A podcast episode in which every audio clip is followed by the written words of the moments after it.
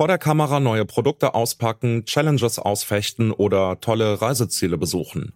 InfluencerInnen sind längst Teil unserer Medienlandschaft. Und sie werden mittlerweile immer jünger. Zur Riege der großen InfluencerInnen zählen inzwischen auch Kinder. Wie die Großen grinsen sie in die Kamera, während sie zum Beispiel neue Spielsachen präsentieren und Millionen schauen zu. Das sieht erstmal nach viel Spaß aus. Aber ist Influencertum im Kindesalter wirklich so unschuldig, wie es in den Videos wirkt? Oder hört der Spaß da auf? Das fragen wir uns heute. Ich bin Johannes Schmidt. Hi. Zurück zum Thema.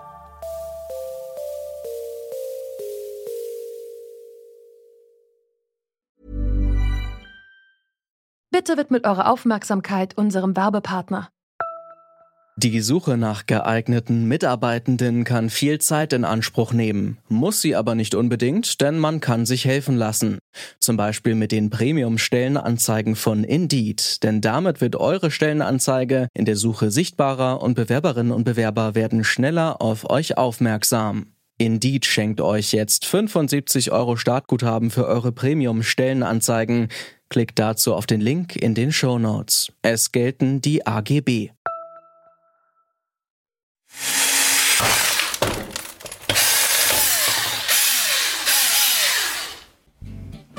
Glaube, ich muss noch tiefer bohren.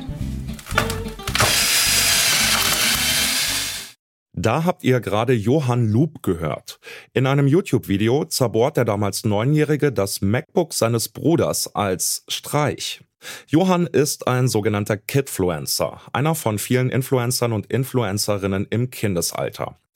Die präsentieren vor allem auf TikTok, YouTube und Instagram Ausschnitte aus ihrem vermeintlich authentischen Leben.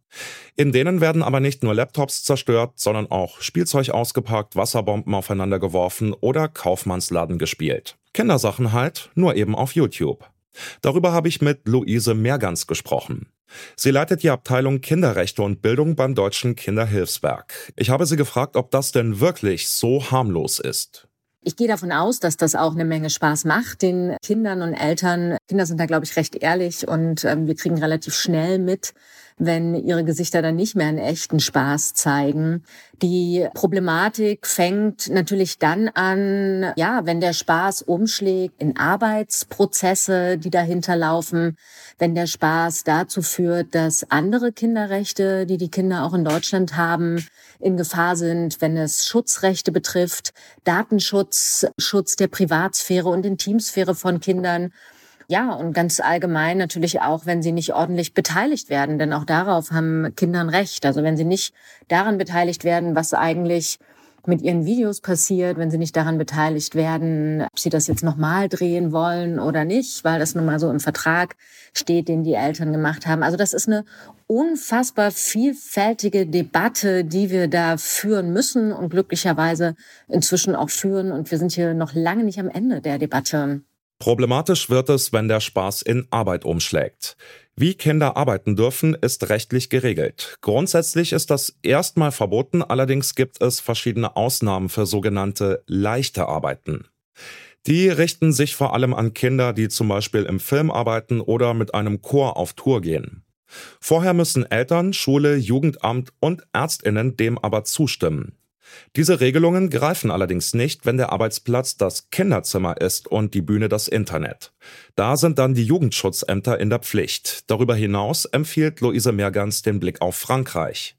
Die haben seit 2020 sich des Themas gesetzlich angenommen und haben ganz interessante Regelungen umgesetzt in einem extra Gesetz dafür, das ich für nachahmenswert halte in seinen Grundzügen und wo ich auch glaube, das passt sich ins deutsche Rechtssystem durchaus rein. Da werden zum Beispiel die Wirtschaftsunternehmen, die in Werbeverträge mit den Familien gehen, in die Verantwortung genommen. Hier müssen sich die Wirtschaftsunternehmen zunächst diese Arbeitserlaubnis vorlegen lassen, bevor sie hier überhaupt Verträge schließen können und Kinder für ihre Produkte werben lassen können. Das befördert natürlich extrem, dass da diese staatlichen Kontrollen und der, ähm, die medizinische Begutachtung, die Begutachtung durchs Jugendamt und so weiter ähm, tatsächlich auch umgesetzt werden.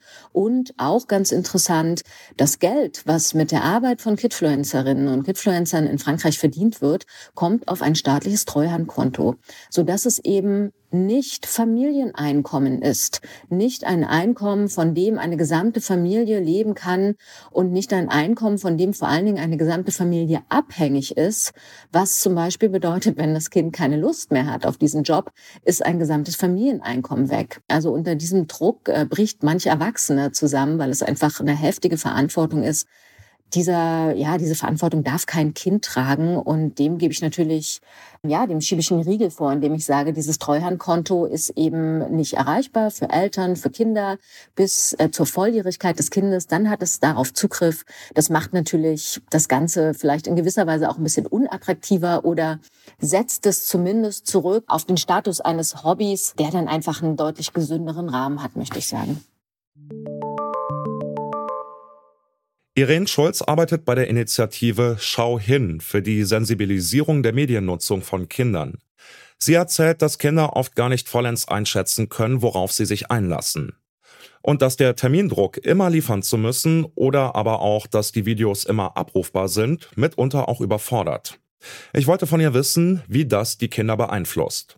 Na, was man beobachten kann, ist, wenn man mal sich auch solche sehr erfolgreichen Kanäle anschaut, ist, dass die Kinder schon auch so ähm, wie soll ich mal sagen, trainierte Handlungsmuster an den Tag auch legen. Ne? Also das erscheint auch fast manchmal ein bisschen abgebrüht und eben gar nicht mehr so authentisch und na, impulsiv und eben spontan wie Kinder so sind, sondern diese Begrüßungen zum Beispiel, wie wir das auch generell aus Social Media kennen, also dieses Hallo, ihr Lieben, willkommen zu meinem neuen Video, ne?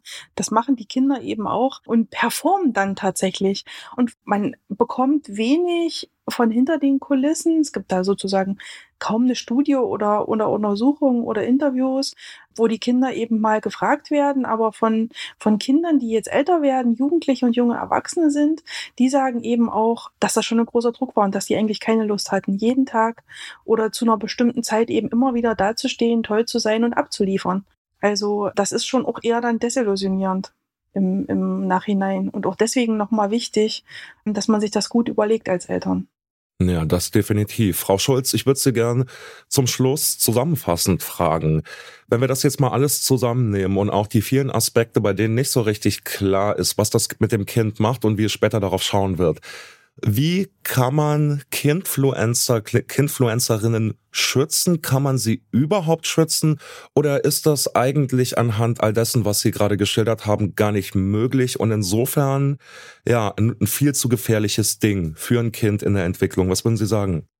Also grundsätzlich kann man sagen, Kinder machen das ja gerne irgendwie auftreten, was zeigen, was inszenieren. Das gehört ja zur Kindheit dazu. Solche Wünsche kann man immer berücksichtigen. Solche Wünsche müssen aber nicht immer in einer finanziellen Einrahmung und über Social Media stattfinden. Also ich finde wichtig, wenn Kinder sowas möchten, wenn man das als Eltern oder Familie mal probieren möchte, dann ist es ganz wichtig, immer im Sinne des Kindes zu handeln, das in einem ganz guten Rahmen zu halten, das nicht überbordend sozusagen auszuleben ne, und zu denken, denken jetzt, oh, das ist ja ganz erfolgreich, mein Kind hat Spaß, na los, dann brauchen wir unsere Jobs auch nicht mehr als Eltern, dann können wir jetzt darüber leben. Solche Familien gibt's ja, die das so machen.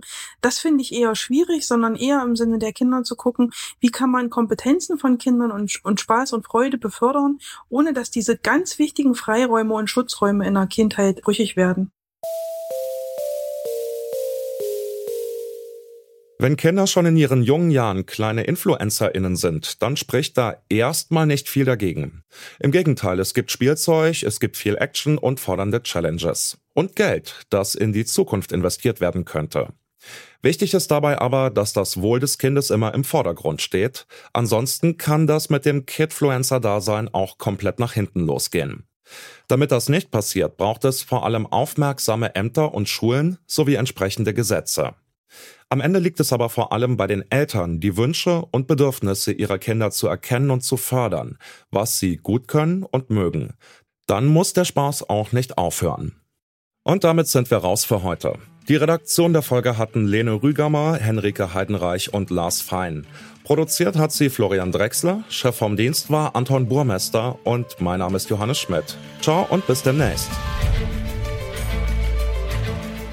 Zurück zum Thema vom Podcast Radio Detektor FM.